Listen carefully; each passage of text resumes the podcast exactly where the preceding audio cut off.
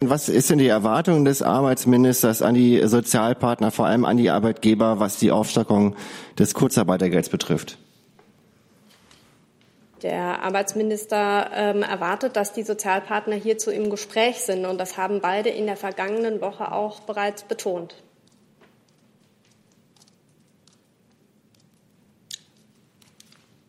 Herr Jung? Warum wird da gesetzlich jetzt nichts gemacht, dass man die Unternehmen dazu verpflichtet? Wie gesagt, das ist eine Sache der Sozialpartner. Ja, aber das könnte auch eine Sache der Bundesregierung, des, äh, des Parlaments sein, Gesetze. Das ist momentan nicht Gegenstand, äh, Gegenstand gesetzgeberischen Handelns.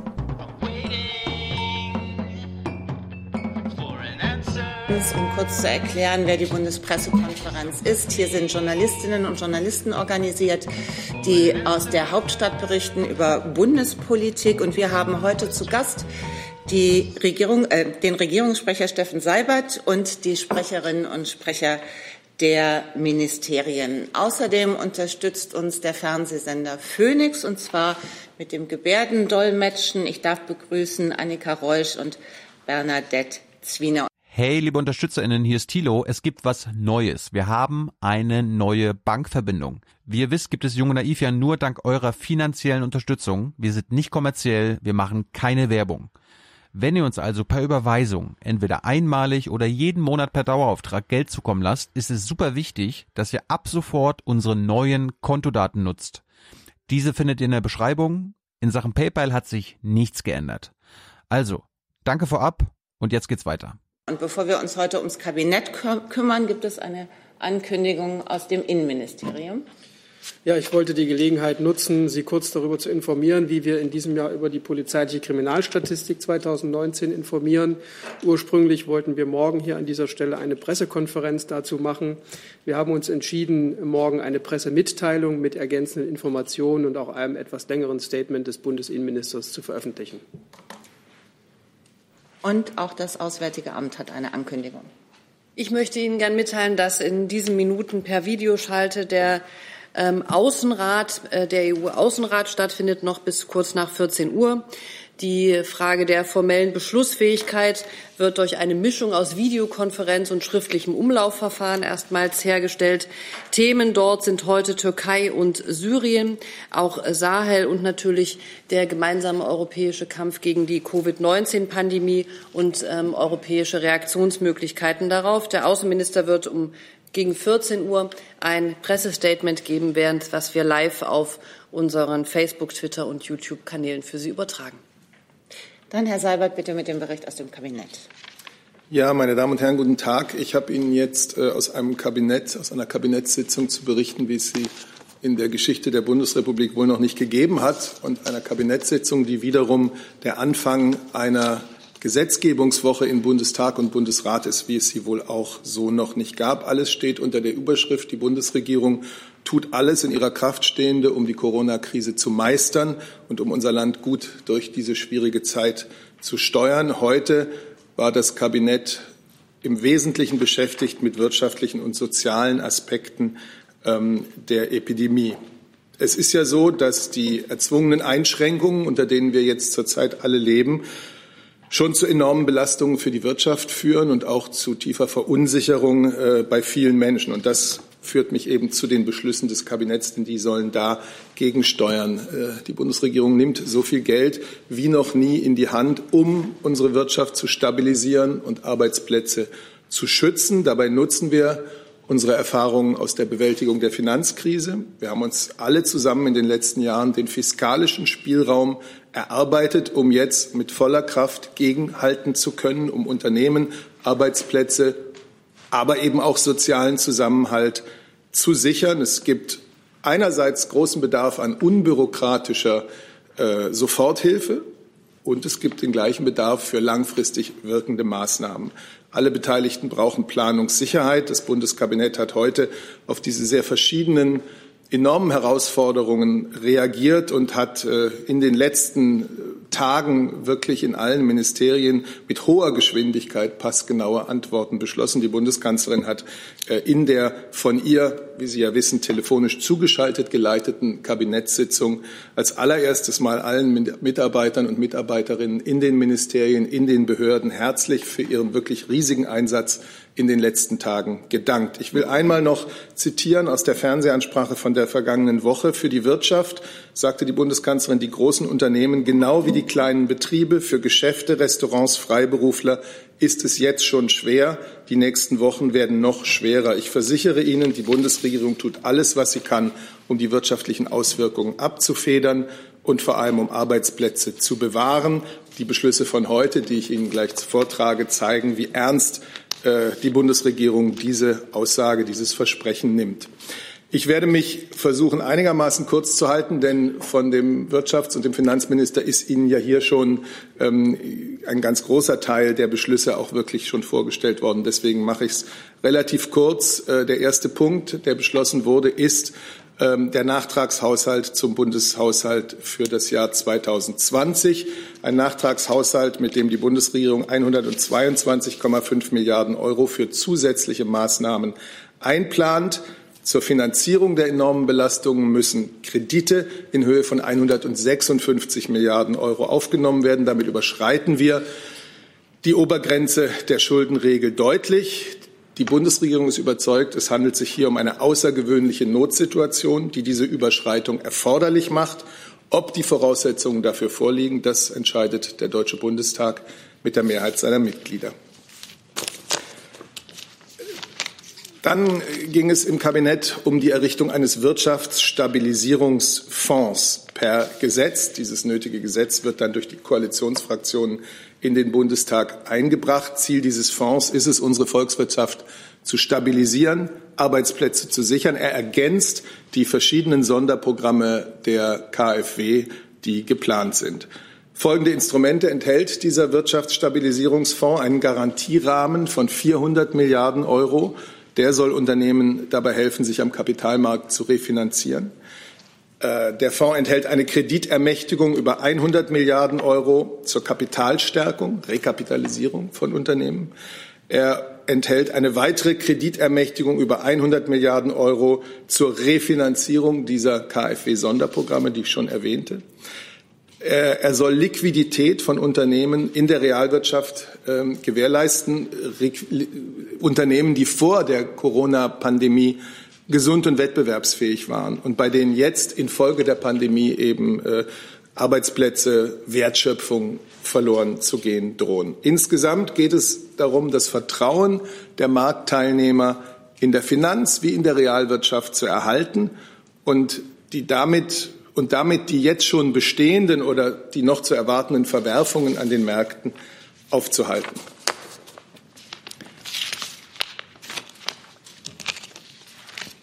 Die Justizministerin hat dann ein Gesetz äh, zur Abmilderung der Folgen der Covid-19-Pandemie im Zivil-, im Insolvenz- und im Strafverfahrensrecht vorgestellt. Auch das ist eine Formulierungshilfe für die Koalitionsfraktionen.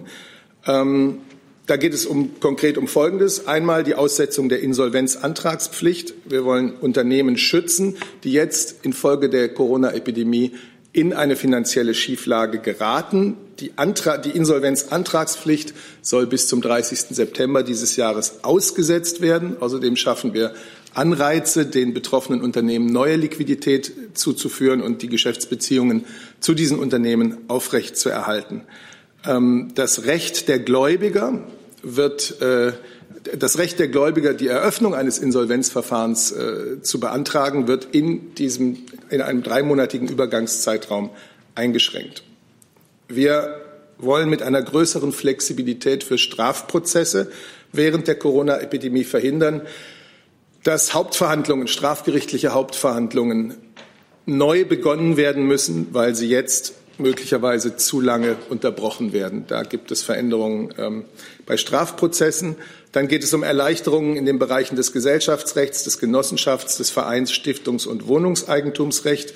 Und, das will ich jetzt etwas äh, ausführlicher noch vortragen, weil das enorm viele Mieter natürlich beruhigen wird, ähm, das Recht der Vermieter zur Kündigung von Mietverhältnissen über Grundstücke oder über Räume wird eingeschränkt.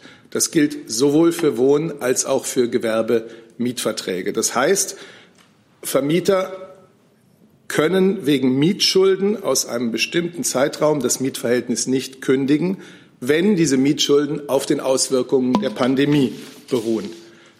Es bleibt dabei, dass äh, die Verpflichtung der Mieter zur Zahlung der Miete intakt ist. Aber das äh, Kündigungsrecht ist eben jetzt eingeschränkt. Und das Ganze, was ich Ihnen vorgetragen habe, gilt auch für Pachtverhältnisse. Dann gab es zwei ähm, Gesetzpakete, die sich mit der Situation von ähm, Kleinstunternehmern und sogenannten Solo-Selbstständigen befassten. Der eine zielt auf, das eine zielt auf die soziale Absicherung, das andere auf die wirtschaftliche Absicherung. Fangen wir mal mit der sozialen Absicherung an. Selbstständige, also vor allem in diesem Fall Kleinunternehmer und sogenannte Solo-Selbstständige, sollen unbürokratisch und in einem vereinfachten Verfahren schnell die Grundsicherung für Arbeitssuchende erhalten können. Dazu werden unter anderem die Vermögensprüfungen weitgehend ausgesetzt. Dafür werden die tatsächlichen Aufwendungen, die sie für die Miete haben, als angemessen anerkannt. Da auch ältere und erwerbsgeminderte Menschen erhebliche Einkommenseinbußen treffen können, gelten die Maßnahmen des SGB II auch im SGB XII. Es steht, das Gesetz stellt damit sicher, dass in allen Existenzsicherungssystemen ein vergleichbarer Schutz besteht. Das sind Regelungen, die zunächst bis zum 30. Juni 2020 gelten, bei Bedarf bis zum 31. Dezember verlängert werden können. Darüber hinaus ist geplant, für Familien, die in diesem ablaufenden Bewilligungszeitraum den höchstmöglichen Gesamtkinderzuschlag bezogen haben, soll es ohne erneute Einkommensprüfung eine einmalige Verlängerung des Kinderzuschlags um sechs Monate geben.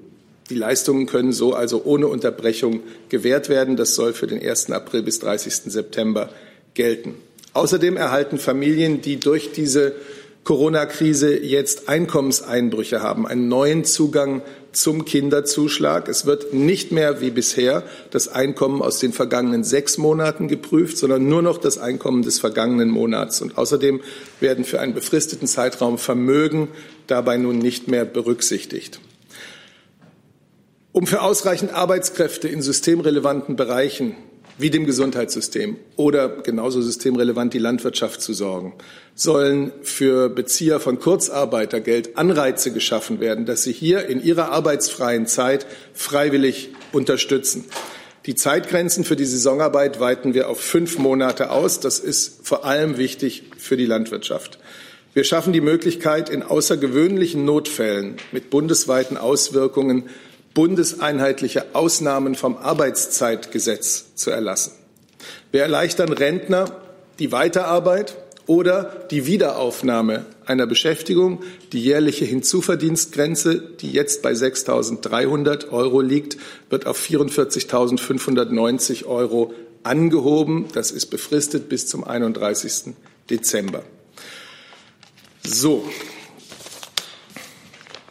Jetzt kommen wir Immer noch sind wir geistig bei den Kleinstunternehmern und Soloselbstständigen und kommen jetzt zu den äh, Möglichkeiten, die die Bundesregierung ergreift, ihnen wirtschaftlich zu helfen. Denn es ist so, dass äh, die Krise gerade diese Gruppe besonders hart trifft. Es geht jetzt hier um Unternehmen mit bis zu zehn Beschäftigten, für die ein Bundesprogramm schnell und unbürokratisch Hilfe leisten soll.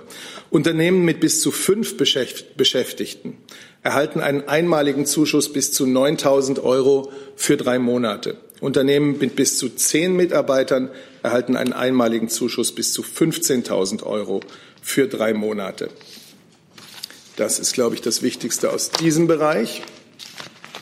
Dann hat der Bundesgesundheitsminister ähm, äh, Veränderungen im Infektionsschutzgesetz vorgelegt. Das Infektionsschutzgesetz, von dem wir alle in den letzten Wochen sehr viel gelernt haben, enthält, wie Sie wissen, weitreichende Befugnisse, um übertragbare Krankheiten zu bekämpfen. Nach der bisher geltenden Gesetzeslage sind es im Wesentlichen die Länder, die in eigener Verantwortung über die Art und den Umfang von solchen Bekämpfungsmaßnahmen befinden. In der derzeitigen Krise mit einem wirklich internationalen und so dynamischen Ausbreitungsgeschehen, Infektionsgeschehen ist es wichtig, dass auch der Bund schnell mit schützenden Maßnahmen reagieren kann. Und deswegen hat das Kabinett heute eine Änderung des Infektionsschutzgesetzes beschlossen. Die Bundesregierung soll in Zukunft eine epidemische Lage von nationaler Tragweite feststellen können. Die WHO hat eine gesundheitliche Notlage von internationaler Tragweite ausgerufen. Und es steht zu befürchten, dass eine bedrohliche, übertragbare Krankheit nach Deutschland eingeschleppt wird. Oder, anderer Fall, es droht eine dynamische Ausbreitung einer solchen Krankheit über mehrere Bundesländer. Im Fall einer solchen Feststellung können dann vom Bund Anordnungen getroffen werden, die zum Beispiel den grenzüberschreitenden Personenverkehr beschränken oder die Maßnahmen festlegen, wie man bei Einreisenden die Identität und den Gesundheitszustand feststellt. Außerdem kann dann durch Rechtsverordnung das Bundesgesundheitsministerium Maßnahmen ergreifen, um die Versorgung mit Arznei, mit Heilmitteln, mit Medizinprodukten, mit Produkten zur Desinfektion, zur Labordiagnostik sicherzustellen. Gleich, gleichsam kann äh, das Bundesgesundheitsministerium dann in dieser veränderten Fassung des Infektionsschutzgesetzes Maßnahmen ergreifen, um die personellen Ressourcen im Gesundheitswesen zu stärken zum Beispiel indem Pflegekräfte eingesetzt werden können, die dann bei der Bekämpfung des Krankheit, Krankheitsgeschehens mitwirken. Diese neuen Befugnisse allesamt enthält der Bund nur im Falle einer festgestellten epidemischen Lage von nationaler Tragweite und sie sind immer zeitlich begrenzt, solange diese Lage fortbesteht. Ähm, ach so, der Bundesgesundheitsminister hat dann auch ähm, Maßnahmen zur Unterstützung der Krankenhäuser vorgestellt und das Kabinett hat sie beschlossen. Die Krankenhäuser bereiten sich ja derzeit darauf vor, dass die Zahl der Coronavirus erkrankten Menschen, äh, die auch eine krankenhausliche Bearbe äh, Be Behandlung brauchen, äh, sich noch erhöhen wird, weiter erhöhen wird. Deswegen werden die Bettenkapazitäten erhöht, deswegen werden zusätzliche intensivmedizinische Behandlungsmöglichkeiten geschaffen umso wichtiger, die Finanzierung der Krankenhäuser sicherzustellen und dafür zu sorgen, dass die Krankenhäuser liquide bleiben. Und dafür enthält dieser Gesetzentwurf nun ein Bündel von Maßnahmen. Die Krankenhäuser bekommen für verschobene, planbare Operationen und Behandlungen einen finanziellen Ausgleich. Sie bekommen ihn aus der Liquiditätsreserve des Gesundheitsfonds und der wird aus dem Bundeshaushalt refinanziert. Für jedes Intensivbett, das die Krankenhäuser zusätzlich schaffen, bekommen Sie einen Bonus in Höhe von 50.000 Euro. Für Mehrkosten, die Sie haben, zum Beispiel persönliche Schutzausrüstung und so weiter, bekommen die Krankenhäuser vom 1. April bis zum 30. Juni dieses Jahres einen Zuschlag je Patient in Höhe von 50 Euro. Und das kann bei Bedarf verlängert und angehoben werden. Das vorläufige Pflege, der vorläufige Entschuldigung, der vorläufige Pflegeentgeltwert wird um rund 38 Euro auf 185 Euro pro Tag erhöht. Mit diesem Bündel von Maßnahmen stärken wir die Krankenhäuser finanziell, eine wichtige Voraussetzung, um die Gesundheitsversorgung der Bevölkerung ähm, sicherzustellen. Der Gesetzentwurf enthält nicht nur Regelungen für Krankenhäuser, sondern auch für niedergelassene Ärzte, also für die ambulante Versorgung. Niedergelassene Ärzte, Psychotherapeuten können ebenso mit Ausgleichszahlungen rechnen, wenn sie infolge der Corona-Pandemie Honorareinbußen haben. Gleichzeitig sollen die Mehrkosten, die sie durch die Versorgung von Corona-Infizierten haben, ausgeglichen werden. Und vor dem Hintergrund soll die Honorarverteilung zeitnah angepasst werden. Zudem wird die Finanzierung von außerordentlichen Maßnahmen, zum Beispiel wenn Fieberambulanzen eingerichtet werden, gesichert werden. So. Jetzt noch die wichtigen Maßnahmen, um die Kurzarbeit, den Eintritt in die Kurzarbeit, äh, in die Kurzarbeitsregelung zu erleichtern, vorgelegt vom Bundesarbeits- und Sozialminister. Im Wesentlichen gelten für einen leichteren Zugang zum Kurzarbeitergeld jetzt folgende Regelungen. Wenn aufgrund schwieriger wirtschaftlicher Entwicklungen Aufträge ausbleiben, dann können Unternehmen Kurzarbeit beantragen, wenn mindestens zehn Prozent der Beschäftigten davon betroffen sind. Man kann verzichten auf den Aufbau der sogenannten negativen Arbeitszeitsalden, also Minusstunden, vor Zahlung des Kurzarbeitergeldes. Die Sozialversicherungsbeiträge, die die Arbeitgeber normalerweise für ihre Beschäftigten zahlen sollen, werden von der Bundesagentur für Arbeit künftig vollständig erstattet und auch Leiharbeitnehmer und Nehmerinnen können künftig Kurzarbeitergeld beziehen. So, und dann habe ich ein letztes, das tatsächlich nicht mit dem Thema Corona zu tun hat, aber das Ergebnis einer intensiven und langen Zusammenarbeit war äh, und auch ganz wichtig war, einer Zusammenarbeit zwischen Justizministerium und Verkehrsministerium. Es geht nämlich um die Modernisierung des Wohnungseigentumsgesetzes zur Förderung der Elektromobilität. Das würde ich gerne auch noch kurz anbringen, dann bin ich nämlich durch mit dem Kabinett. Das Wohnungseigentumsgesetz stammt von 1951 und äh, die Bundesregierung hat heute beschlossen, es zu modernisieren und insbesondere mit dieser Modernisierung den Ausbau der Elektromobilität zu fördern. Es geht einerseits um rechtliche Erleichterungen für Wohnungseigentümer und für Mieter, wenn die zum Beispiel bauliche Veränderungen planen. Und zum anderen geht es darum, dass äh, die Verwaltung von Wohnungseigentümergemeinschaften effizienter ablaufen, will, ablaufen soll. Konkret, einzelne Wohnungseigentümer haben zukünftig grundsätzlich einen Anspruch darauf, dass der Einbau einer Lademöglichkeit für E-Autos gestattet wird genauso wie Aus- und Umbaumaßnahmen für mehr Barrierefreiheit, zum Einbruchschutz und für einen Glasfaseranschluss. Solche Maßnahmen brauchen zukünftig nicht mehr die Zustimmung aller Wohnungseigentümer. Auch Mieter haben künftig einen Anspruch darauf, dass Vermieter den Einbau einer Elektroladestation oder eben die besagten Maßnahmen zur Barrierereduzierung und zum, Einbruchs, zum Einbruchsschutz gestatten auf Kosten der Mieter. Das ist das Wesentliche. Ich glaube, wenn Sie dazu Nachfragen haben, sind die entsprechenden Kollegen gerne bereit. Vielen Dank, Herr Danke Seibert. für die Geduld. Vielen Dank, Herr Seibert. Äh, bevor wir auf die Einzelpunkte des Kabinetts zu sprechen kommen, sehe, dass sich online vor allen Dingen auch Fragen häufen nach dem Gesundheitszustand der Bundeskanzlerin wie zum Beispiel die häusliche Quarantäne den Arbeitsablauf der Bundeskanzlerin verändert, ähm, wie sie an die notwendigen Akten kommt und ob die Bundeskanzlerin jetzt täglich getestet wird. Das sind Fragen von Birgit Schmeitzner, Bayerischer Rundfunk, Matthias Puddig, Neue Berliner Redaktionsgesellschaft oder auch Arne Dels von Bloomberg. Gut, ich denke, ich kann das relativ kurz und bündig beantworten. Der Bundeskanzlerin geht es gut. Sie hat heute telefonisch zugeschaltet, die Kabinettssitzung geleitet. Sie macht ihre Arbeit eben vorläufig von zu Hause aus. Sie hat sich heute auf das Coronavirus testen lassen. Jetzt warten wir das Ergebnis ab und sehen dann, was daraus folgt.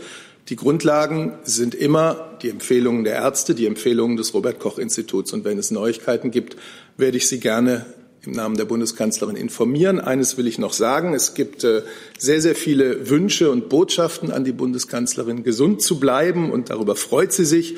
Ich möchte jetzt gerne in Ihrem Namen hier herzlich allen danken, denn Einzelbeantwortung wird nicht möglich sein. Herr Hönig dazu.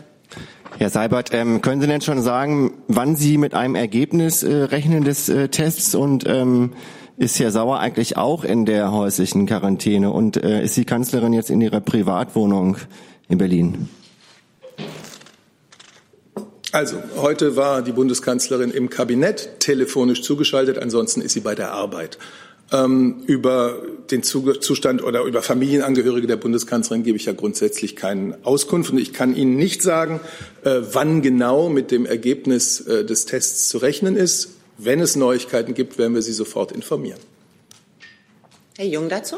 Herr Sabat, sind denn seit dem Kontakt von Frau Merkel mit dem Arzt auch noch andere jetzt in Selbstquarantäne gegangen? Was ist mit Ihnen selbst? Hatten Sie seit äh, dem Kontakt der Kanzlerin mit dem Arzt Kontakt mit der Kanzlerin? Warum gehen Sie nicht in Quarantäne? Weil ich entsprechend den Empfehlungen äh, des Robert Koch Instituts, die uns alle leiten, äh, nicht zu einer äh, Kategorie gehöre, wo ich jetzt in Quarantäne gehen müsste oder einen Test machen müsste. Ich hatte lediglich am Sonntagnachmittag einen Kontakt mit der Bundeskanzlerin, bei der die Abstandsregeln äh, absolut eingehalten wurden und deswegen bin ich hier. Gibt es eine andere relevante Person, über die wir wissen sollten, die jetzt in Selbstquarantäne gegangen sind? Nicht, dass ich wüsste. Herr Kollege, bitte. Georg Ismar vom Tagesspiegel. Ja, Herr Sabat, ich würde da auch gerne nochmal anknüpfen. Äh, wie sieht das denn genau aus? Hat jetzt sozusagen die äh, Bundeskanzlerin da auch die entsprechende Videotechnik äh, in ihrer Wohnung aufgebaut bekommen? Wie sieht es zum Beispiel auch aus mit den Kontakten auf europäischer Ebene? Geht das in einem gewohnten Maß weiter oder gibt es da Einschränkungen? Die Bundeskanzlerin ist auch in ihrer häuslichen Quarantäne in der Lage und ausgestattet, ihre Dienstgeschäfte zu führen. Wir machen grundsätzlich äh, keine Angaben zu bestimmten Kommunikationswegen und Ausstattungen. Deswegen mache ich das auch heute nicht. Aber seien Sie gewiss, äh, so wie die Bundeskanzlerin heute die Kabinettssitzung telefonisch zugeschaltet leiten konnte, so kann sie auch vielfache Kontakte und Gespräche, die sie verabredet hatte, führen.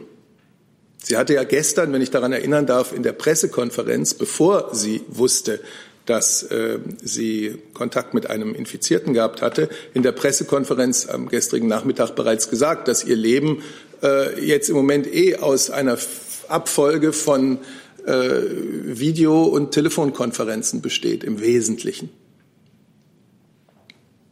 Herr Rinke dazu? Ja, eigentlich direkt äh, anknüpfen. Ich wollte nur mal ganz präzise nachfragen, äh, weil ja diese Woche der EU-Gipfel ansteht und möglicherweise ja auch noch eine G20-Schalte. Das ist bei beiden gewährleistet, dass die Kanzlerin auch daran teilnehmen kann. Herr Rinke, wir haben Montag. Ich kann Ihnen nur sagen, was heute der Stand ist, dass wir das Ergebnis des Tests abwarten und dann sehen werden, welche Folgen sich daraus ergeben, gemäß dem Rat der Ärzte und gemäß den Empfehlungen des Robert Koch Instituts. Und äh, dann sehen wir weiter. Nochmal Herr Hönig. Ja, nochmal ganz kurz, Herr Seibert. Steht denn ein Termin für diese G20-Videokonferenz statt? Ähm, das ist ja auch wichtig, da eine internationale Kooperation im Kampf gegen Corona herzustellen.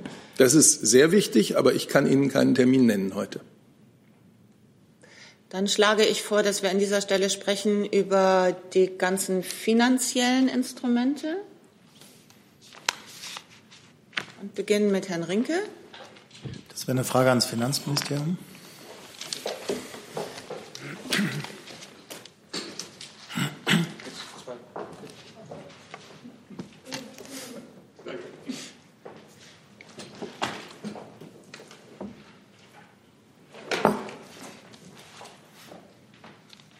Geht um die Kredite für Unternehmen. Eben hatte Ihr Chef und der Wirtschaftsminister hatten ja erklärt, wie die neuen Programme aussehen, die sicherstellen sollen, dass Kredite an Unternehmen vergeben werden. Die Haftungsgrenze wird auch erhöht von 80 auf 90 Prozent durch die KfW. Das bezieht sich ja aber auf neue Kredite. Haben Sie auch Aussagen oder Erkenntnisse darüber, was mit bestehenden Krediten passiert? Ist sichergestellt, dass die nicht gekündigt werden? Erwarten Sie von den Banken oder haben Sie Vereinbarungen mit den Banken, dass genau das nicht geschieht? Genau, wichtig ist, dass wir jetzt gut durch die Krise kommen. Deswegen haben wir diese Maßnahmen äh, vereinbart, dass die Unternehmen an Liquidität äh, herankommen und die, die äh, Probleme haben, eben schnell versorgt werden können. Äh, was wir jetzt verabschiedet haben, haben wir Ihnen mitgeteilt heute in der Pressekonferenz. Ob darüber hinaus weitere Maßnahmen äh, notwendig sind, werden wir dann sehen. Mir sind jetzt im Moment keine Hinweise darauf bekannt, dass hier Probleme bestehen in der Hinsicht, die Sie jetzt geäußert haben. Also Sie haben keine Hinweise darauf, dass bestehende Kredite gekündigt werden von den Banken? Genau, ich habe jetzt hier liegen mir keine Hinweise dafür vor. Die freie Journalistin Rieser fragt, wird der Bundeszuschuss zur Krankenversicherung erhöht? Das ist, glaube ich, ein Thema fürs BMAS. Nicht Finanzen? Oder, ja. Also richtig ist, dass äh, ein Teil der, der Hilfen für die, äh, für die Krankenhäuser aus der Liquiditätsreserve des, äh, ähm, des Gesundheitsfonds entnommen wird ähm, äh, und dann sozusagen durch Mittel aus dem Bundeshaushalt refinanziert wird. Es hat aber keine Auswirkung auf, den, auf die Höhe des Bundeszuschusses.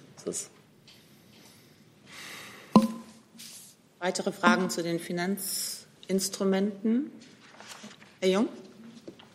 Herr Kolbeck, auch nochmal äh, Anschluss an Herrn Rinke. Es gibt zum Beispiel äh, Berater der Commerzbank, die sich an uns wenden und sagen, dass bestehende Kredite, zum Beispiel in der Corona-Risikobranche, Messebau, Hotel und so weiter, dass die jetzt aufgelöst werden sollen und die Commerzbank, äh, wo der Bund ja beteiligt ist, den Leuten sagt, dass sie zu anderen Banken gehen sollen und sich da Soforthilfen holen sollen.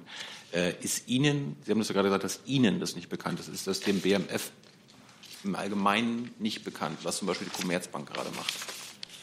Genau, also zu einzelnen Unternehmen kann ich mich ja wie immer hier sowieso nicht äußern und mir liegen hier jetzt keine Informationen äh, vor zu einzelnen Unternehmen. Ihnen, nicht dem BMF im Ich kann jetzt nur dafür sprechen, was mir jetzt hier in der PK vorliegt. Vielleicht können Sie das nachreichen, vielleicht hören ja jetzt zu.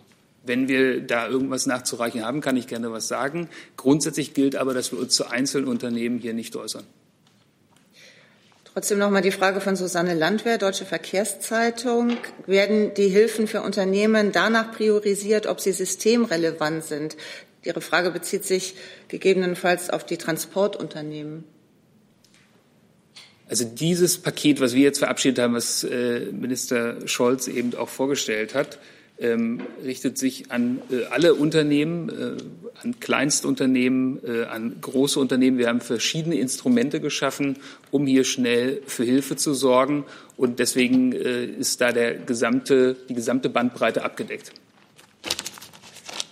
Vielleicht nur ein Satz, um das nochmal zu unterstreichen. Also in der Tat, die Kreditprogramme KfW-Sonderprogramm ist ja heute gestartet, das KfW-Sonderprogramm 2020 mit diesen verbesserten Kreditbedingungen, niedrigere Zinsen. Das war ja eine Forderung, die abgedeckt wird und eben Risikoübernahme bis, bis 90 Prozent. Das gilt für alle und wird für alle auch schnell und zügig abgearbeitet. Das hat die Kreditanstalt für Wiederaufbau ja heute auch selbst dazu gesagt. Gibt es Fragen? Ja, bitte.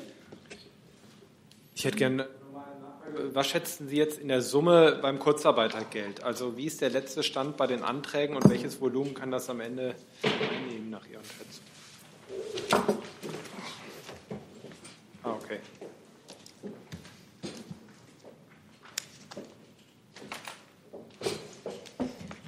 Also zum letzten Stand kann ich Ihnen über das hinaus, was die Bundesagentur für Arbeit am Freitag selbst veröffentlicht hat, äh, nichts an aktuellen Zahlen nennen. Ähm, was die Kosten anbelangt, müsste ich gerade noch mal schnell in die Verordnung reinschauen. Ähm, kann ich vielleicht gleich noch mal was zu sagen. Aber in der Verordnung steht ja dazu auch schon was drin. Ich gucke gleich noch mal nach. Gibt es denn weitere Fragen zum Thema Kurzarbeitergeld? Herr Rinke? Auch eine Frage ans Arbeitsministerium. Vielleicht können Sie sagen, wie die Regelung für Zuschüsse oder Zuschläge der Firmen aussieht. Herr Scholz hat eben gesagt, dass er erwartet, dass die Firmen aufstocken zu den 60 Prozent, die vom Staat kommen.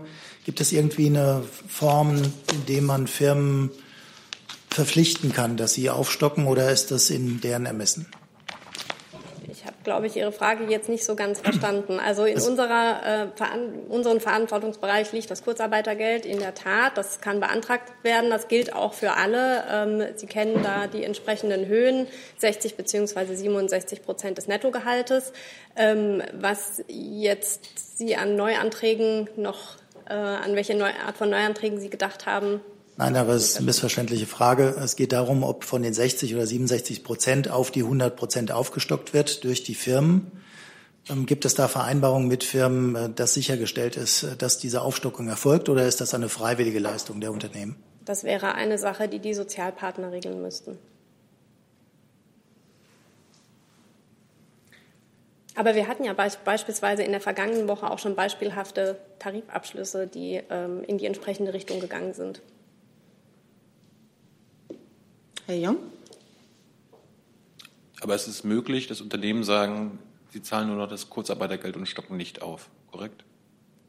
Wie gesagt, das ist Sache der Tarifpartner und es gab aber auch schon tarifliche Regelungen. In der letzten Woche sind die beschlossen worden. Ich ähm, nenne NRW hier als Beispiel, äh, die beispielhaft waren. Aber es gibt es ja nicht überall und flächendeckend. Also es gibt die Möglichkeit, auch für Unternehmen zu sagen, hier nur noch Kurzarbeitergeld. Das ist Sache der, der, der Sozialpartner, wie gesagt. Gut. Herr Hönig. Ja, Entschuldigung, nochmal noch mal zu der Aufstockung. Das ist ja ähm, ähm, jetzt nicht flächendeckend die Regel, dass Unternehmen aufstocken. Also in der Metallindustrie, okay, da gibt's die Tarifverträge, dann äh, in der Nahrungsmittelindustrie, das haben Sie ja angesprochen. Was ist denn, was ist denn die Erwartung des Arbeitsministers an die Sozialpartner, vor allem an die Arbeitgeber, was die Aufstockung des Kurzarbeitergelds betrifft? Der Arbeitsminister ähm, erwartet, dass die Sozialpartner hierzu im Gespräch sind. Und das haben beide in der vergangenen Woche auch bereits betont.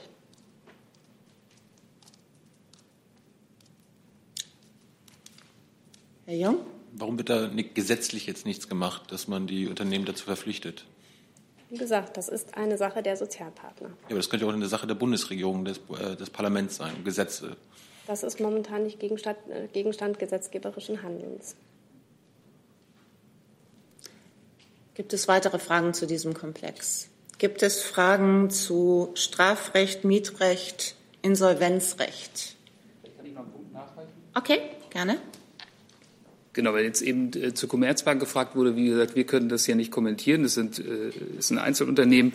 Äh, mir liegt aber die Information vor, dass die Commerzbank selber an die Presse herangetreten ist, um diese Gerüchte richtig zu stellen und zu sagen, äh, dass die Commerzbank in der aktuellen Krise fest an der Seite der mittelständischen Firmenkunden, Selbstständigen und Gewerbetreibenden sowie Großkunden steht. Gerüchte über Vertriebsanweisungen zur Streichung von Kontokorrentlinien sind falsch.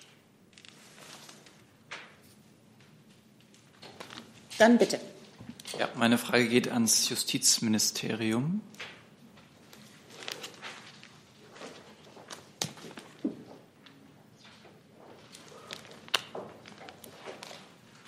Genau, zum Thema der Mieten würde ich ganz gerne wissen, wie das genau funktionieren soll, wenn beispielsweise ein äh, Mieter nicht mehr seine Miete zahlen kann, dann nicht aus der Wohnung ähm, rausgeworfen werden kann. Ähm, ab wann muss er diese Miete dann sozusagen zurückzahlen und wie sind da die rechtlichen Rahmenbedingungen? Ähm, und dann noch eine Frage, wie werden eigentlich die Vermieter in diesem ganzen Kontext auch geschützt? Ja, vielen Dank. Also zunächst mal ähm, sind ja umfangreiche Hilfen heute beschlossen worden, die zunächst mal sicherstellen sollen, dass äh, der größte Teil der Mieter seine Miete weiterhin bezahlen können soll. Er ist auch vorläufig weiterhin dazu verpflichtet, seine Miete zu zahlen. Aber es werden eben in einem bestimmten Zeitraum Kündigungen ausgeschlossen, die darauf äh, zurückzuführen sind, dass Mieter ähm, wegen den Folgen der Corona-Pandemie ihre Miete nicht zahlen können. Ähm, und zu der weiteren Frage, was die Vermieter angeht, ist, äh, es uns bewusst, dass das für beide Seiten eine schwierige Situation ist. Aber hier gilt eben, dass ähm, die Zahlungen nicht ähm, verloren sind, sondern nur aufgeschoben werden. Die Mieter sollen also Zeit gewinnen, um Hilfen in Anspruch äh, zu nehmen, Lösungen mit ihren Arbeitgebern zu finden und ähnliche Maßnahmen. Ähm, und davon abgesehen muss man sich als Vermieter einer Wohnung eben auch bewusst sein, dass das kein Wirtschaftsobjekt wie jedes andere ist, ähm, sondern dass, dass das Zuhause von äh, Menschen ist. Und in so einer Situation halten wir es für nicht vertretbar, dass ähm, den Menschen ihr Zuhause gekündigt wird, nur weil sie für einen Zeitraum, der auch mal länger ist als zwei Monate, ihre Miete nicht zahlen können. Zusatz? Eine ganz kurze Nachfrage. Ähm, die Miete schiebt sich ja dann letztlich aber auch ein bisschen auf. Also für die Zeit nach der Krise, ab wann ist es dann im Ermessen des, sagen wir mal, Vermieters, dann gewisse Sanktionen zu erheben oder dann wieder zum Normalzustand zurückzukehren? Wie ist da der Zeitrahmen? Also zunächst ähm, ist der Zeitraum vom 1. April bis 30. Juni ähm, vorgesehen. Also Mietschulden aus dem Zeitraum dürfen zunächst nicht äh, zur Kündigung führen. Und das kann aber, äh, je nachdem, wie sich die weitere Situation entwickelt, im Verordnungswege bis zum 30. September verlängert werden. Und ähm, anschließend eine noch weitere Verlängerung ist ähm, durch eine Verordnung der Bundesregierung mit Zustimmung des Bundestages möglich. Ähm, ich möchte ähm, ergänzen, weil die, die Regelung ja viele Details enthält, möchte ich auch noch darauf verweisen, wir haben eine Pressemitteilung daraus, dazu herausgegeben und auch der Gesetzentwurf ist über unsere Internetseite zugänglich. Herr Jung dazu? Nochmal eine Lernfrage. Also wenn, keine Ahnung, das jetzt ein halbes, dreiviertel Jahr geht und äh, die Leute ein halbes, dreiviertel Jahr ihre Miete nicht zahlen können, äh, die häuft sich dann an und dann äh, nach der Krise müssen die Leute dann quasi die ganzen Monate nachzahlen. Ist das richtig? Also ich habe äh, ja gesagt, es geht zunächst mal darum, Zeit zu gewinnen. Ähm, es werden heute ähm, oder es wurden ja umfangreiche Hilfen äh, beschlossen, die die Leute in die Lage versetzen sollen, ihre Miete weiter äh, zu bezahlen. Ja, und das braucht aber Zeit und ähm, um da Zeit zu gewinnen, ist diese Regelung erforderlich. Aber was ist jetzt mit Menschen, die Angst haben, dass sie in sechs Monaten, wenn die Krise vorbei ist, ihre ganzen äh, Mietzahlungen der letzten sechs Monate zahlen müssen? Also die Regelung ist dazu da, dass neben den vielen Sorgen, die die Menschen im Moment haben, sie sich nicht auch noch äh, darüber Sorgen machen müssen, dass sie ihr Zuhause verlieren können. Ähm, wir behalten das weiter im Blick und werden erforderlichenfalls nachsteuern, wenn es weiteren Handlungsbedarf gibt. Aber die Sorge wird Ihnen jetzt erstmal für einen gewissen Zeitraum genommen. In diesem Zusammenhang die Frage von Constanze von Billon von der Süddeutschen Zeitung. Mit welcher Begründung wurde der Kündigungsausschluss für Mieter von sechs auf drei Monate reduziert? Ähm, also es ist im Moment ein Zeitraum von drei Monaten vorgesehen und der kann aber ähm, in zwei Schritten verlängert werden. Das ist Gegenstand der Regelung. Gibt es zu diesem Komplex weitere Fragen? Dann die Maßnahmen für die Landwirtschaft, wenn ich mir das richtig äh, notiert habe aus dem Kabinett. Gibt es dazu Fragen? Und wir haben noch einen Nachtrag. So, jetzt bin ich wieder im Sink sozusagen zur Kurzarbeit.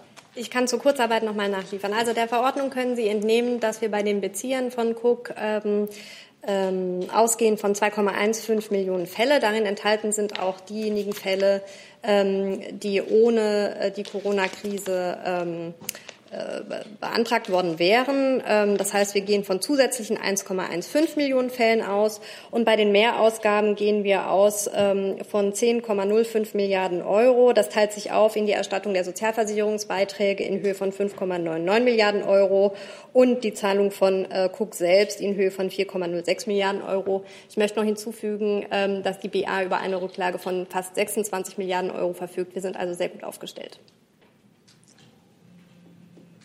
Herr Kollege?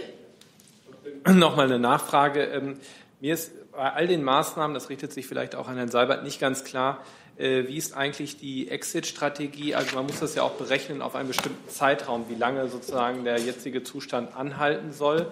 Äh, bis wann ist das etwa so geplant? Also es kursieren ja verschiedene Daten, ähm, wovon völlig unklar ist, ob man dann sozusagen langsam es wieder anfahren kann. Weil irgendwann braucht es ja neue Maßnahmen, weil dann die jetzt beschlossenen gar nicht mehr ausreichen. Also fürs, für das Thema Kurzarbeit kann ich äh, kurz sagen, äh, Sie wissen, es äh, gab eine Ermächtigung äh, des Gesetzgebers für die Bundesregierung, die äh, läuft bis Ende nächsten Jahres. Die Verordnung selbst, die heute im Kabinett beschlossen worden ist, die läuft Ende diesen Jahres aus, aber die Bundesregierung kann, je nachdem, wie sich die Lage weiterentwickelt, ähm, diese erleichterten Möglichkeiten verlängern fürs Thema Kurzarbeit. Ansonsten kann ich fürs, für den Bereich des BMAS einfach sagen, ähm, da hat man von Fall zu Fall abgewogen. Je nach Regelung ähm, hat man da äh, erst einmal ähm, Befristungen geschaffen zu teilen, ähm, da wo es nötig erschien, um dann eben zu schauen, wie ist die Lage und ähm, eventuell nachzubessern, zu verändern, zu verlängern, ähm, was auch immer nötig ist. Ja, wenn die Frage sich an mich gerichtet hat, fast alle Maßnahmen, die wir jetzt hier vorgetragen haben, ähm, haben ja eine Befristung, haben die Möglichkeit, gegebenenfalls auch noch mal verlängert zu werden. Niemand kann Ihnen jetzt äh, den epidemiologischen Blick in die Glaskugel hier bieten. Wir wissen nicht genau, wie sich das aus, äh, wie sich das Ansteckungsgeschehen weiterentwickeln wird. Ähm, deswegen ist das, wäre das jetzt wirklich keine seriöse Aussage, die ich hier treffe für die Bundesregierung. Die Bundeskanzlerin hat gestern noch einmal ganz gesagt, was uns, was unsere Grundhaltung ist, dass wir in der Lage lernen müssen und auch lernen werden und Maßnahmen immer wieder justieren. Kann ich das noch ergänzen? Es geht ja vor allem darum, ob wir finanziell auch so aufgestellt sind, dass wir diese Maßnahmen durchhalten können. Der Minister hat immer wieder betont, äh, dass wir jetzt in die Vollen gehen und dass wir die Kraft haben, diese Maßnahmen äh, auch auf längere Zeit durchzuhalten. Das sehen Sie auch an dem Nachtragshaushalt. 156 Milliarden Euro zusätzliche Nettokreditaufnahme. Der Haushalt selber hat in diesem Jahr über 350 Milliarden Euro. Also da sehen Sie auch, welche, welche Größen Größe wir hier sprechen. Äh, wir richten uns darauf ein, äh, dass wir diese Hilfe leisten können und wir werden das auch tun und können das auch tun. Clemens Kurt von dpa Audio fragt, wann ist damit zu rechnen, dass die normalen Läden und Restaurants wieder aufmachen dürfen?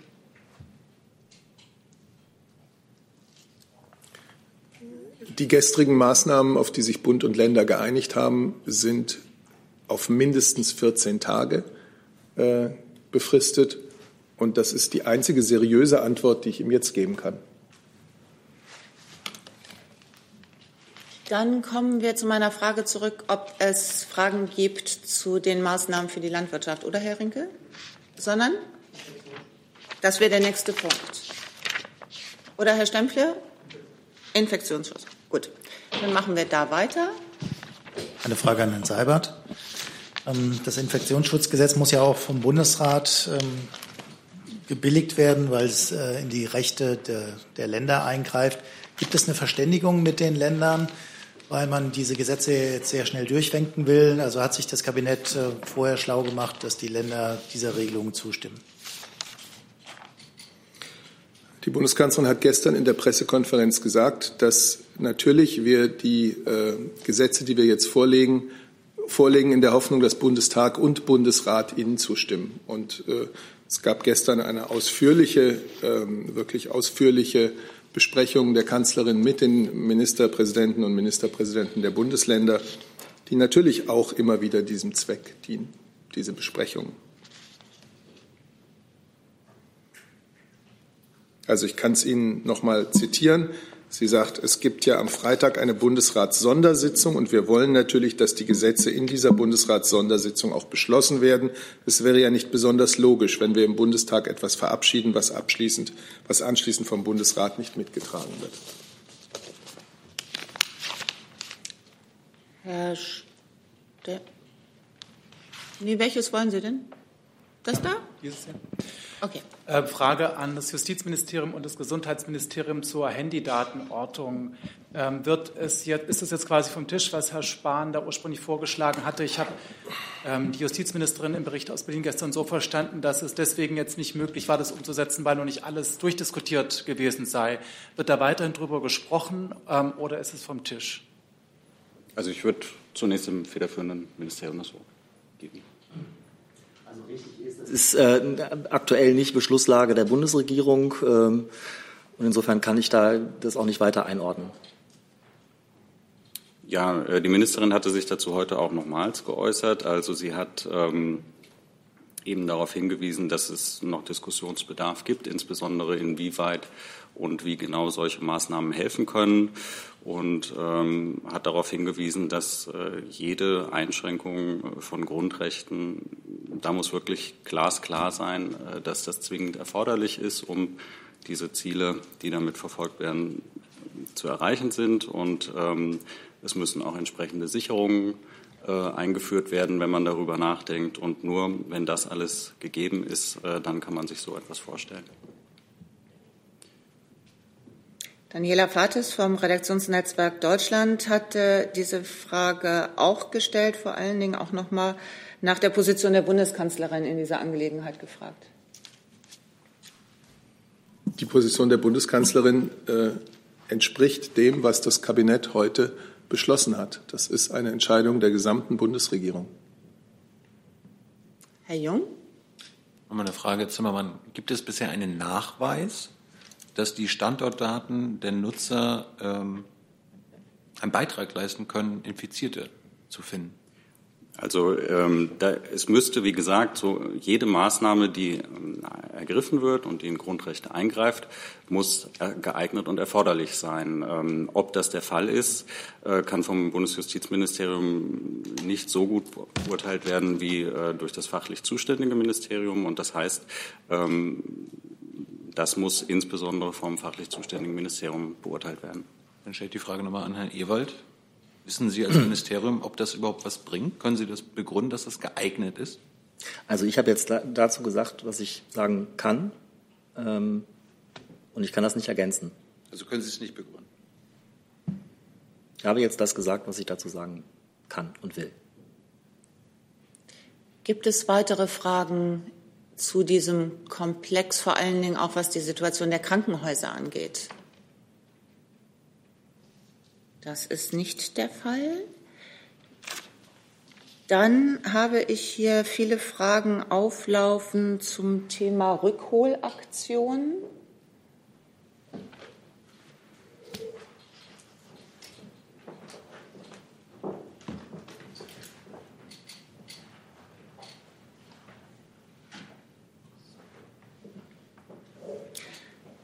Nämlich, ob man schon eine Bilanz ziehen kann, eine vorläufige.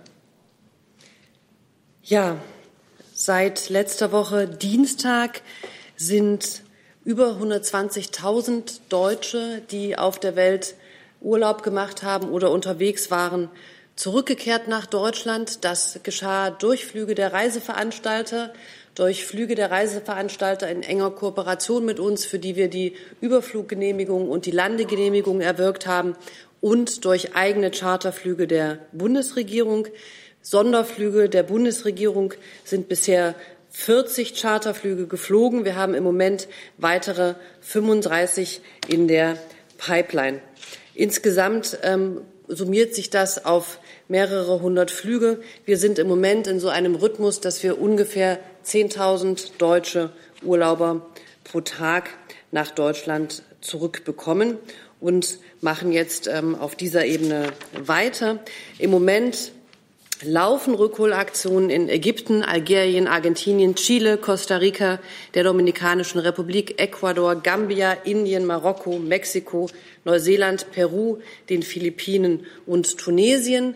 Das heißt, wir räumen nach und nach den Flugbetrieb aus den Touristen-Hotspots ab. Wir sehen allerdings auch, dass sich der weltweite kommerzielle Flugverkehr nach und nach noch weiter reduziert. Das wird ein Trend sein, von dem wir befürchten müssen, dass er diese Woche anhält. Deswegen wird die Zahl der Chartermaschinen der Bundesregierung weiter steigen. Wir gehen jetzt in Richtung von Ländern, wo es schwieriger werden wird, die Deutschen einzusammeln, wo es zum Teil schon schwierig ist, sie zu den jeweiligen Flughäfen zu bekommen, wo die Reisemöglichkeiten eingeschränkt sind, wo die Gruppen kleiner werden, wo wir individueller werden müssen. Und das wird uns ähm, auch noch etwas Zeit kosten. Es kostet manche Urlauber Geduld und wir können nicht alles ähm, sofort ad hoc organisieren. Aber von hier auch noch mal die Versicherung: Wir sind dran und versuchen über unsere Botschaften in den jeweiligen Ländern Lösungen zu finden. Ähm, zu den Hotspots, die seit einer Woche sozusagen nach Hause gekommen sind aus Ägypten, sind 30.000 von 35.000 Urlaubern zu Hause aus der Dominikanischen Republik 3000 von 4700, aus Marokko 6 von 6000, aus Südafrika, das war gerade am Wochenende, ähm, seitdem beschäftigt uns das 7000 von 15.000 und aus Tunesien 1500 von 1500.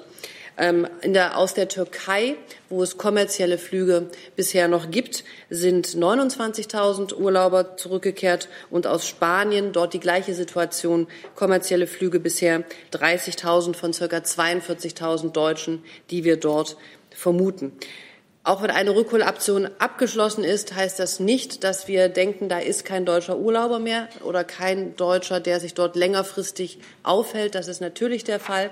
Wir bleiben da auch weiter am Ball und versuchen, Lösungen zu finden. Herr Rinke?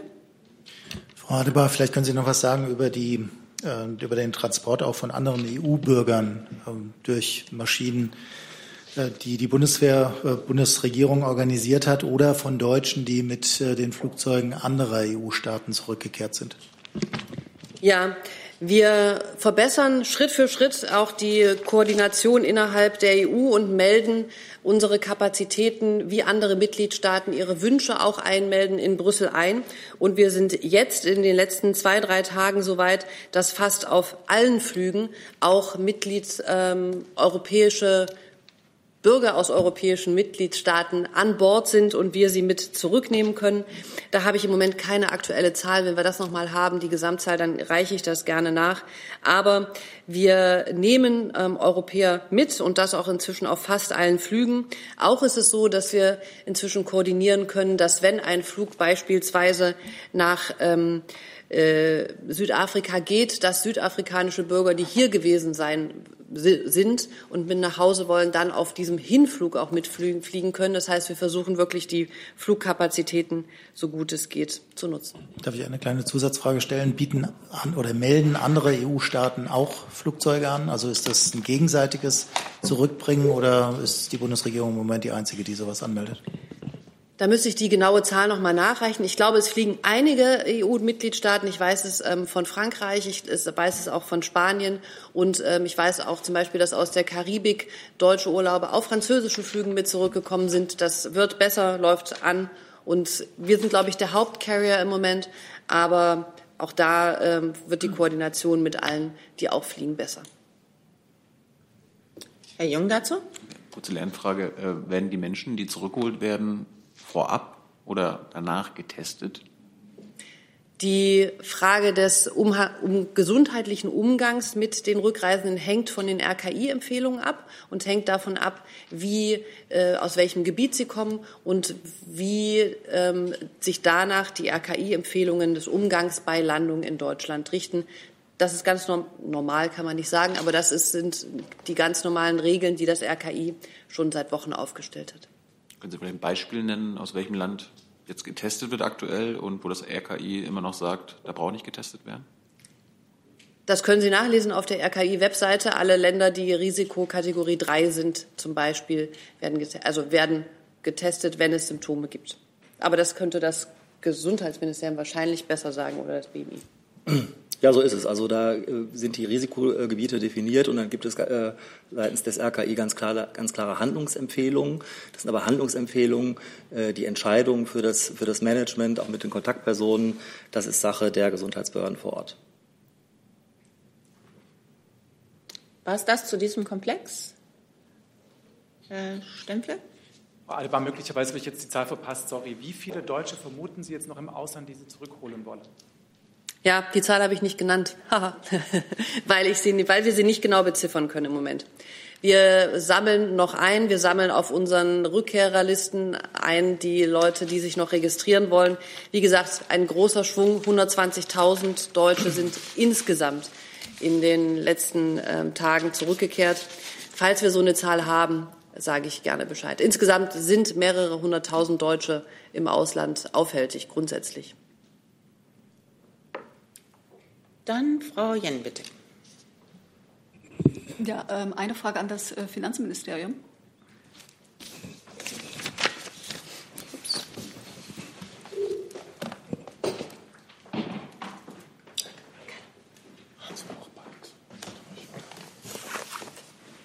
Ja, Herr Kolberg, äh, könnten Sie bestätigen, dass es einen G20-Finanzminister-Conference Call gegeben hat und auch was da äh, konkret besprochen wurde oder ähm, und dann auch jetzt mit Blick auf den ECOFIN, ähm, inwiefern denn jetzt vielleicht auch auf europäischer Ebene Maßnahmen getroffen werden können, ob das schon vielleicht auch entscheidungsreif werden könnte jetzt äh, diese Woche, inwiefern man zum Beispiel Italien hilft. Ja, vielen Dank. Wir sind natürlich äh, auf allen Ebenen im Gespräch. Darüber haben wir ja hier auch in der Replika schon mehrfach auch gesprochen. Also in Deutschland auf europäischer Ebene und auf internationaler Ebene. Dazu gehören natürlich auch Gespräche ähm, äh, mit G20, G7 äh, und auch die europäischen Finanzminister sind im Gespräch. Wir haben ja die Ergebnisse vorgestellt. Soweit wir da weitere Ergebnisse vorzustellen haben, sowohl zu äh, G20, G7 als auch zu den Finanzministern, würden wir uns hier äußern. Und die Frage wird auch online sehr häufig gestellt, wie sich die äh, Bundesregierung äh, positioniert in Sachen Eurobonds. Dazu hatten wir äh, in der letzten RECPK auch schon gesprochen. Dazu hat sich kein neuer Stand ergeben. Äh, wir sind mit unseren europäischen äh, Partnern im Austausch. Die Kommissionspräsidentin hat sich ja auch dazu geäußert, hat gesagt, dass alle Maßnahmen, die notwendig sind, ergriffen werden. Und das ist der Stand. Einige Maßnahmen sind bereits ergriffen worden. Und über die Einzelheiten werden wir informieren, sobald es neue Beschlüsse gibt. Gibt es zu diesem Komplex noch weitere Fragen? Dann gibt es noch eine Frage, die ich aus dem Online-Katalog entnehmen möchte, nämlich die Frage nach Olympia. Ähm, ja, welche Frage ist es konkret? Ähm, Olympia. Olympia. Ob Olympia stattfinden soll oder wird, in diesem Sinne. Ja, Sie wissen ja, dass solche Entscheidungen äh, in der Regel äh, vom Sport autonom getroffen werden und äh, die Autonomie des Sports ist eine wichtige Angelegenheit. Ähm, ob und inwieweit diese Autonomie hier an ihre Grenzen kommt, das muss man sehen. Da kann ich im Moment keine Aussage zu treffen. Herr Jung dazu? Wie bewerten Sie das aktuelle Verhalten des IOC und des DOSB in dies, diesbezüglich? Es ist nicht meine Aufgabe, das an dieser Stelle zu bewerten. Das aber ist, Sie sind das Sportministerium. Das, ja, aber ich habe gerade eben gesagt, das sind ähm, Entscheidungen, die vom Sport äh, autonom getroffen werden. Das ist für alle Beteiligten im Moment eine sehr, sehr schwierige äh, Situation, für die Entscheidungsträger eine schwierige Situation, für die Sportler eine schwierige Situation, die im Moment nicht so richtig wissen, ähm, wie sie sich vorbereiten sollen. Also insofern ähm, gibt es auf unserer Seite auch ein gewisses Verständnis dafür, dass, es, dass man es sich mit solchen Entscheidungen nicht leicht macht. Herr Hönig dazu? Ja, ganz kurz. Also ähm, Kanada, glaube ich, hat jetzt angekündigt, ähm, nicht teilzunehmen. In Australien gibt es auch Pläne. Also gibt es denn konkrete Pläne auch auf Seiten des Sportministeriums in Zusammenarbeit mit dem DOSB, ähm, keine deutsche Mannschaft nach Turku zu schicken? Wir sind mit dem DOSB äh, in einem dauerhaften, engen Austausch, aber äh, zu dieser konkreten Frage ist mir keine Entscheidung und auch keine konkrete Vorbereitung bekannt. Dann sage ich Dankeschön für diesen Mut. Nee, doch nicht. Ja, ich hätte noch eine Nicht-Corona-Frage. Huch. Wow. Eine Nachfrage dazu jetzt? Zu was bitte? Corona. Dann machen wir das dann. Hm? Ja. Es geht um die äh, Veröffentlichung der Statistik. Ähm, die Aussagekraft der Fallzahlstatistik leidet ja darunter, dass nicht veröffentlicht wird, auf wie viele durchgeführte Tests sich die Fallzahlen eigentlich beziehen. Kennen Sie denn als Gesundheitsministerium die Relation und werden Sie dafür sorgen, dass die, diese Relation veröffentlicht wird, damit die Aussagekraft der Fallzahlen äh, besser abzuschätzen ist? Also die, die Fallzahlen werden ja vom RKI äh, ähm, publiziert. Und ähm, da gibt es auch äh, Hinweise dazu, äh, warum, äh, also wie diese Zahlen erhoben werden und äh, warum sie so erhoben werden, wie sie sich darstellen, auch im Vergleich zu anderen Quellen. Ähm, das habe ich ja versucht in der, äh, am letzten Freitag auch schon mal äh, darzustellen. Ähm, ähm, insofern ist das, ist das relativ transparent. Also das ist transparent gemacht, warum äh, dass, dass das RKI eben nur diese laborbestätigten äh, Fälle ähm, ähm, erfasst. Ähm, das wird äh, diese Daten aus den Bundesländern werden dem RKI einmal täglich äh, äh, übermittelt. Ähm, und äh, die Zahlen sind so, wie sie sind. Und der äh, RKI-Präsident, wir machen ja auch sozusagen täglich ein, äh, ein Pressebriefing dazu, äh, wo er die Zahlen auch nochmal äh, einordnet. Er hat ja heute auch nochmal äh, deutlich gemacht, dass sich ein, ein vorsichtiger Trend äh, ähm, äh, abzeichnet, dass ähm, bei, der, bei den Fallzahlen die zwar steigen, aber sozusagen eine, lang, äh, eine, eine ähm, langsame Abschwächung äh, des Trends zeigt im Hinblick auf die Zahlen. Letzter Zusatz dazu? Ich habe noch eine andere Frage zu dem Thema Corona, Frau Vorsitzende. Ungern. Ich würde jetzt mit Blick auf die Uhr wirklich Herrn Hönig noch seine Nicht-Corona-Frage stellen lassen. Liebe Hörer, hier sind Thilo und Tyler. Jung und Naiv gibt es ja nur durch eure Unterstützung. Hier gibt es keine Werbung, höchstens für uns selbst. Aber wie ihr uns unterstützen könnt oder sogar Produzenten werdet, erfahrt ihr in der Podcast-Beschreibung. Zum Beispiel per PayPal oder Überweisung. Und jetzt geht's weiter. Jetzt geht äh, ans BMVI. Herr Strater.